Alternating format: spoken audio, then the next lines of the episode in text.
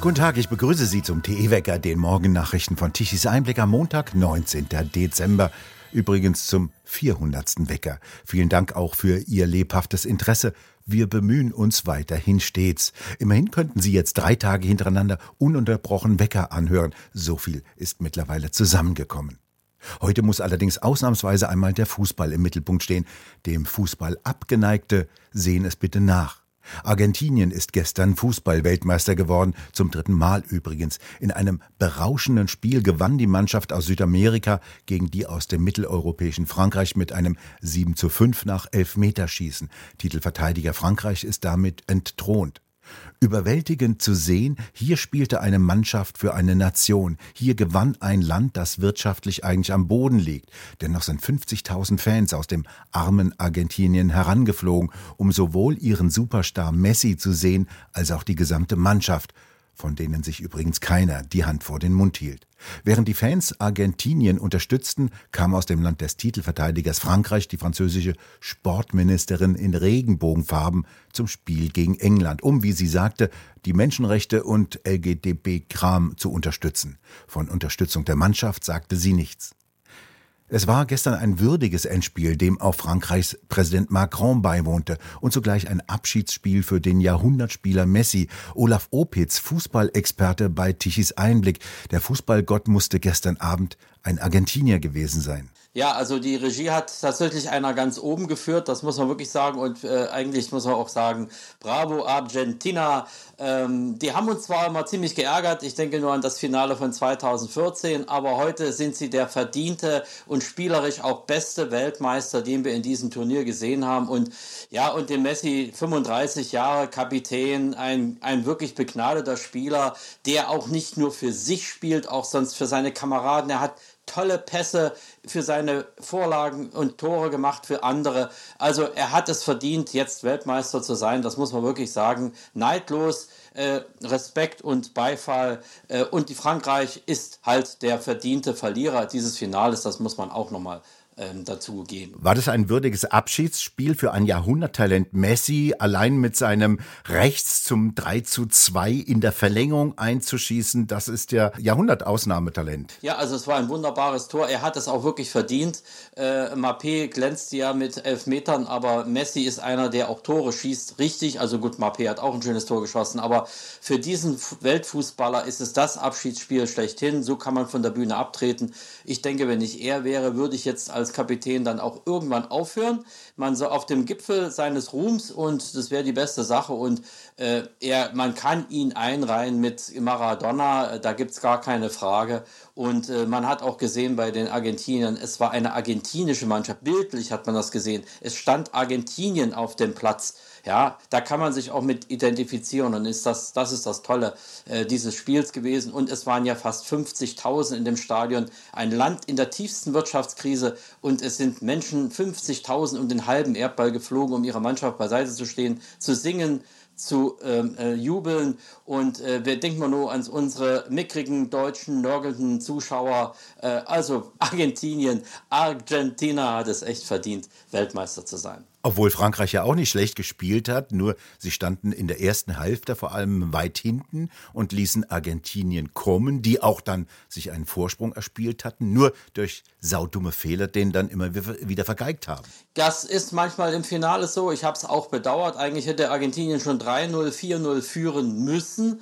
Ja, und Frankreich hatte das Glück der Stunde, aber sie haben ja bis 70. Minute keinen Torschuss vor das gegnerische Tor gebracht. Auch schon deswegen haben sie es nicht verdient, Weltmeister zu werden. Wer 70 Minuten nur hinten rumgurkt, ja, äh, und muss sich nicht wundern, wenn dann der, der verdiente Weltmeister dann am Ende gewinnt. Also insofern, Frankreich hat auch das äh, im Vorprogramm ja nicht toll geglänzt. Also gegen Marokko 2-0. Naja gut, Argentinien hat immerhin Kroatien geschlagen und hat auch Holland geschlagen. Also ähm, das einzig gute Spiel von Frankreich war wirklich das gegen England, das 2 1. Das war auch wirklich ein sehenswertes Spiel der WM. Wir haben einige tolle, sehr tolle Spiele ja gehabt bei der WM. Es war keine, sagen wir nicht die beste WM aller Zeiten, aber es war eine tolle EM, äh, WM. Das muss man wirklich sagen, auch mitten in der Wüste. Und äh, die Stadien waren schön. Äh, die Stimmung der Fans, die gekommen sind, waren toll. Es waren ganz viele Brasilianer da, es waren ja ganz viele Marokkaner da. Leider haben die in Europa nachher dann randaliert in unseren europäischen Städten, was nicht schön ist, das müssen wir ja auch nochmal erwähnen. Äh, und es waren sogar viele Waliser da, hatte ich gesehen. Ähm, die einzigen, die wirklich richtig fehlten, das waren die meisten Moralisierer. Die Deutschen haben gefehlt, ja, äh, und äh, Engländer waren auch da, aber auch nicht so viele. Also die, die wirklich Fußballbegeisterung in ihrem Land haben, waren in diesen Stadien vertreten, auch wenn sie nicht viel Geld hatten. Um die drei Millionen Karten etwa sind verkauft worden. Das, äh, damit zählt die WM in Katar nicht zu den Spitzenreitern der Weltmeisterschaften, aber so wenig sind das doch auch nicht. Und wie gesagt, 50.000 aus Argentinien, das ist einmal halb um Globus geflogen und es waren ja auch ähnlich viele Brasilianer da. Also es ist ja irre, welche Fußballbegeisterung. Und dann muss man ja nochmal sagen, klar habe hab ich mich auch ein bisschen äh, über den Zeitpunkt geärgert geärgert. Aber äh, mal, es war jetzt mal eine WM mit einem Weltmeister. Die haben in Argentinien, in Buenos Aires jetzt einen wunderschönen Frühling. Auch in Brasilien haben sie eine warme Jahreszeit. Die haben dort einfach Fußball draußen im Freien feiern können. Ähm, und wir haben halt eben auf dem Weihnachtsmarkt dazwischen gucken müssen. Ja, und so ist es manchmal im Leben. Und äh, ich muss auch sagen, die Kritik äh, an, an den Kataris, die ist mir nachher am Ende auch auf die Nerven gegangen. Ich fand diese Stadien ganz, ganz toll. Die haben auch einen prima Zweck. Äh, ein Stadion wird zum Beispiel in Container verpackt und abgebaut. Das ist ja nachhaltig. Also wenn Sie in Europa zur Europameisterschaft mit dem Stadion nicht hinterherkommen, können Sie sich das vielleicht gleich bestellen. Ja, und dann das andere Endspielstadion, eben das Iconic-Stadion, das ist ja auch ganz toll. Und das wird zu einer City in der City, also in einer Kleinstadt umgebaut mit Cafés, Schulen und sogar einer Klinik. Also ich meine, wenn man nachhaltig baut, dann haben es die Kataris gezeigt. Und äh, ganz ehrlich, die haben sich, die können sich halt leisten, solche Stadien mal auch zu bauen, weil sie haben ihre wirtschaftliche Leistung dafür. Also äh, man muss mal sagen, man muss auch mal gönnen können und das äh, bei allen äh, menschenrechtlichen Bedenken, die man haben kann, muss man auch den Wüstenstaat jetzt mal sagen, Kinder, das habt ihr gar nicht schlecht gemacht, das war eine tolle WM, wir haben Spaß gehabt und ein super Finale gesehen. Und das in einer hervorragenden Fernsehbildübertragungsqualität. Die Bilder waren hervorragend von den besten Kameraleuten, von den besten Cuttern und den besten Fußballregisseuren. Das war beachtlich, was wir da zu sehen bekamen. Stimmt und vor allen Dingen auch die Show. Also ganz, also ich habe diese Abschlussshow nochmal live verfolgen können. Es war schon toll. Also auch ein orientalischer Raum, muss ich auch sagen. Es war auch toll, die Region zu spiegeln dort. Ja, ähm, ich finde es auch interessant, den Orient. Ich würde gerne mal hinfahren, mir angucken. Das Einzige, was ich nicht möchte, ist, dass der Orient bei mir zu Hause in Deutschland ist. Also Parallelgesellschaften sich hier entstehen. Nein, ich respektiere den Orient. Der soll sein, wie er will. Äh, es ist auch interessant, das zu sehen, aber ich muss es nicht zu Hause haben. Und das, was die dort geboten haben, elektronisch und visuell und äh, professionell, auch die Kameras zu Recht angesprochen, äh, äh eine tolle, äh, tolle Regieleistung und äh, echt klasse. Wer das nicht gesehen hat und sich immer nur geärgert hat und sich von ARD und ZDF hat beeinflussen lassen, die ja am Anfang nichts anderes im Kopf hatten, als dieses Turnier immer nur kaputt zu reden, schlecht zu reden, die sollten sich schämen, diese öffentlich-rechtlichen Anstalten. Es war am Ende eine tolle Veranstaltung ich bin zufrieden und wenn Deutschland nichts gebracht hat, da sind sie auch selber dran schuld. Großartig war ja der Schiedsrichter, der hat ja fast alles gesehen. Ja, also Respekt, ganz große Klasse. Der polnische Schiedsrichter war für das ein würdiger Mann, für ein würdiges Endspiel, ein tolles Endspiel.